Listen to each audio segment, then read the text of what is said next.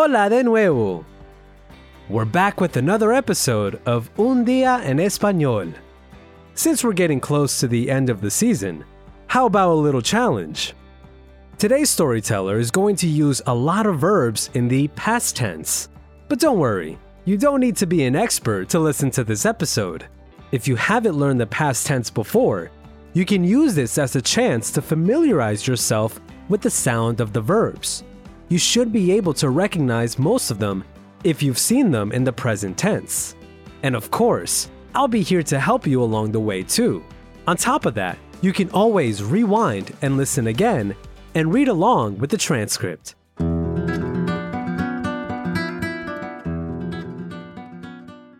Today, we're meeting Silvia from Andalusia, who's going to tell us about a turning point she reached very early in her life, an event that's helped her to remember to live each day to the fullest.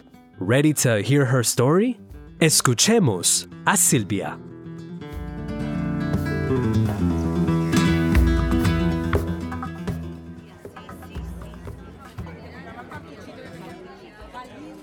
Hola, ¿qué tal?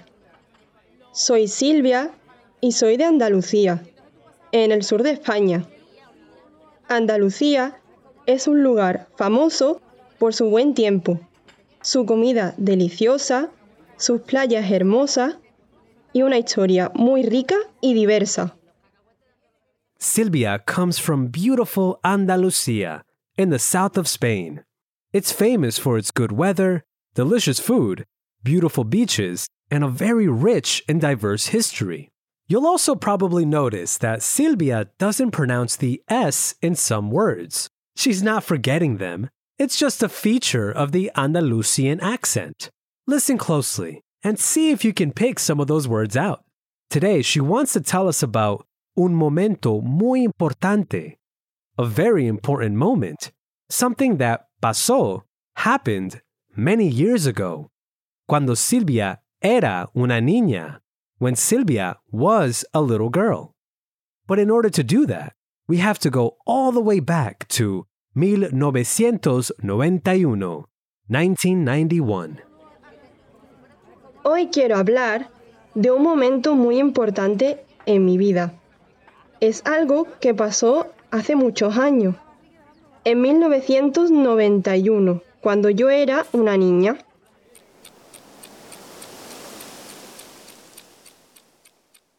So, what happened to Silvia? Well, it's something that many of us can probably relate to. The moment in our lives when we have a revelation we are not immortal. No somos inmortales. This realization is often really shocking, and even more so when you're still a child. En algún momento de nuestra vida, todas las personas tenemos una revelación. No somos inmortales. Esta revelación puede ser muy impactante, especialmente cuando somos niñas y niños. In the summer of 1991, Silvia was a six year old girl, and for some reason that she can't really explain, she already pensaba mucho, thought a lot about her existence. Or rather, she pensaba mucho about the possibility of not existing anymore. No existir más. That's a pretty heavy thing to ponder when you're just a child. But this era una gran preocupación, was a big worry for her. En el verano de 1991, yo era una niña de seis años. No sé por qué, pero yo con seis años pensaba mucho en mi existencia. O mejor dicho, pensaba mucho en la posibilidad de no existir más. Y esta idea era una gran preocupación para mí. Silvia's dad was more than aware of his daughter's worries, so to reassure her, he used to tell her a story about a magic potion. Contaba una historia sobre una poción mágica. And what did this poción do? Well, he told her that with this potion, it was possible to become immortal. Él era y aún es médico. he was and still is a doctor, and told her that the potion estaba en su consulta, was in his doctor's office. What a lucky coincidence, right? Mi padre me contaba una historia sobre una poción mágica. Con esta poción era posible ser inmortal.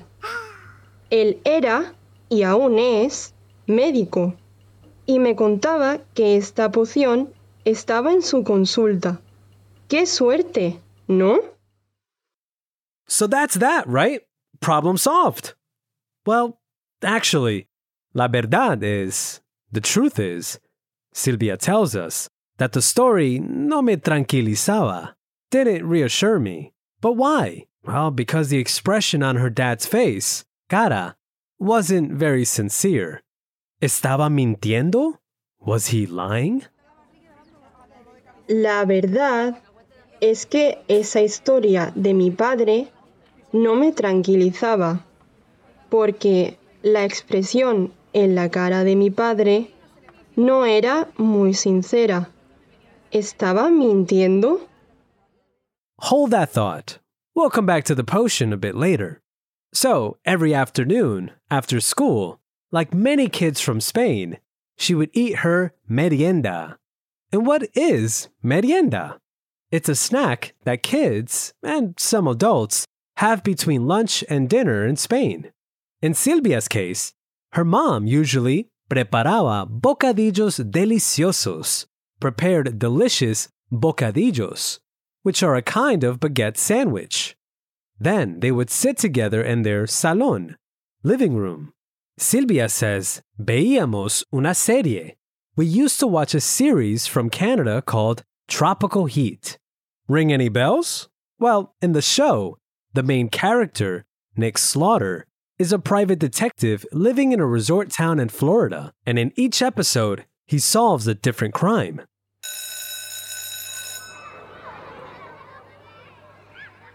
Todas las tardes, después de la escuela, merendaba en el salón con mi madre.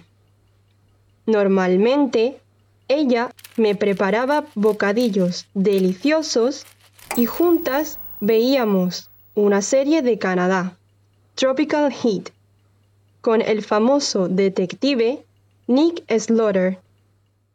In Spain and Latin America, series in English are dobladas, or dubbed into Spanish. So at the beginning of each episode of Tropical Heat, a narrator's voice would say El título del episodio, the episode title in Spanish.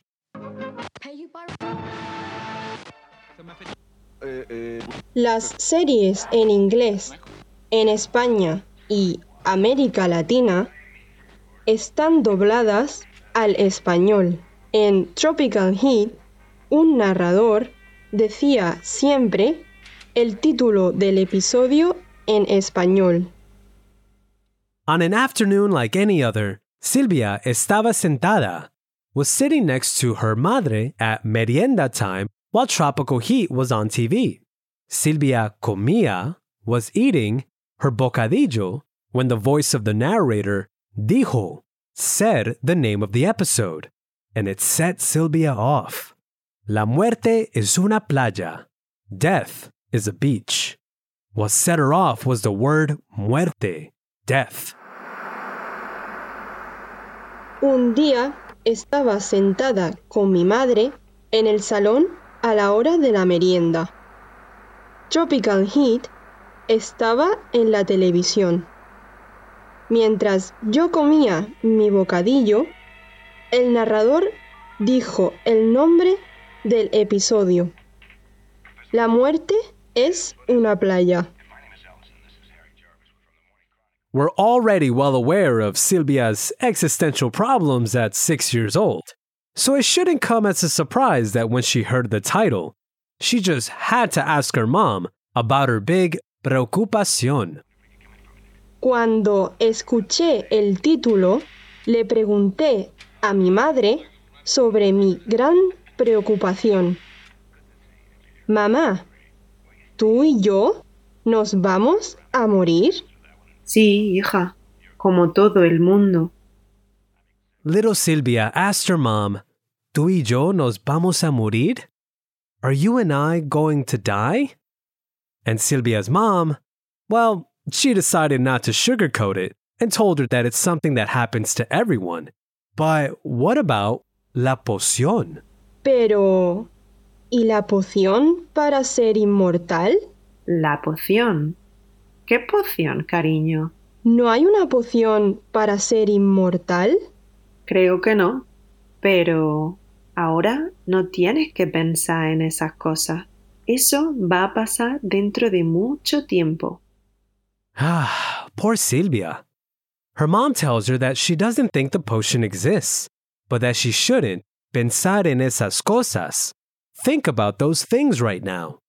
She reassures her that it's going to pasar dentro de mucho tiempo, happen in a long time.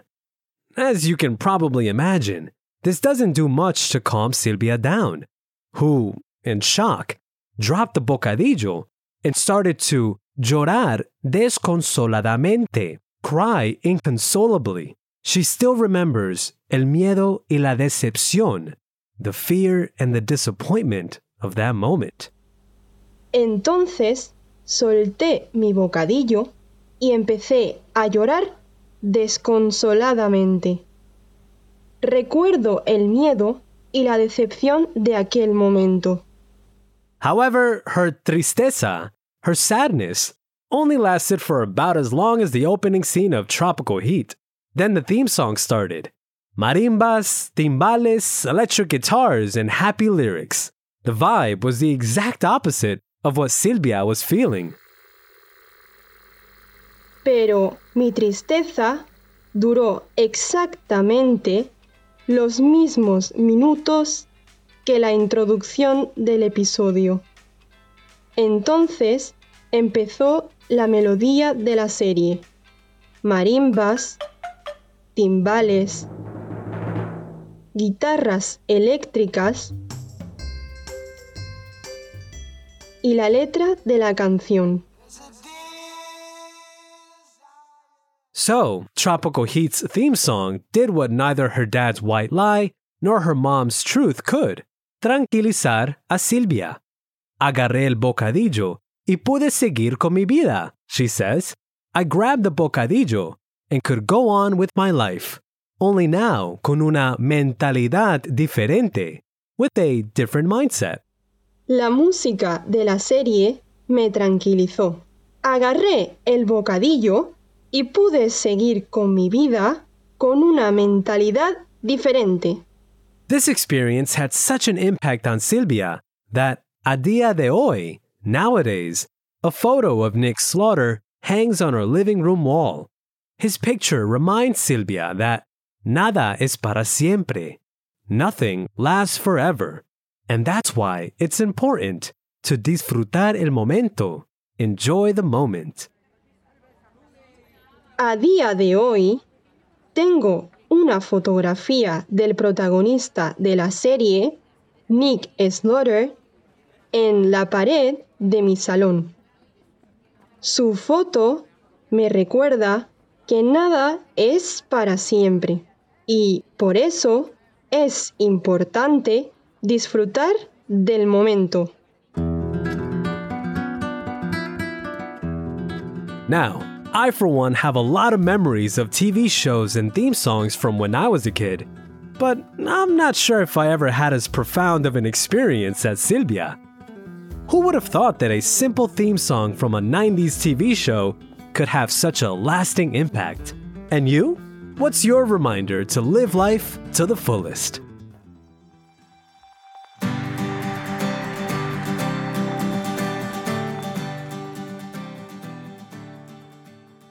So that's our story for today. I hope you got a kick out of it and learned a few new words along the way. Remember, you can always go back and listen again, using the transcript if that helps. Or if you want a challenge, you can try the Spanish only version of the story.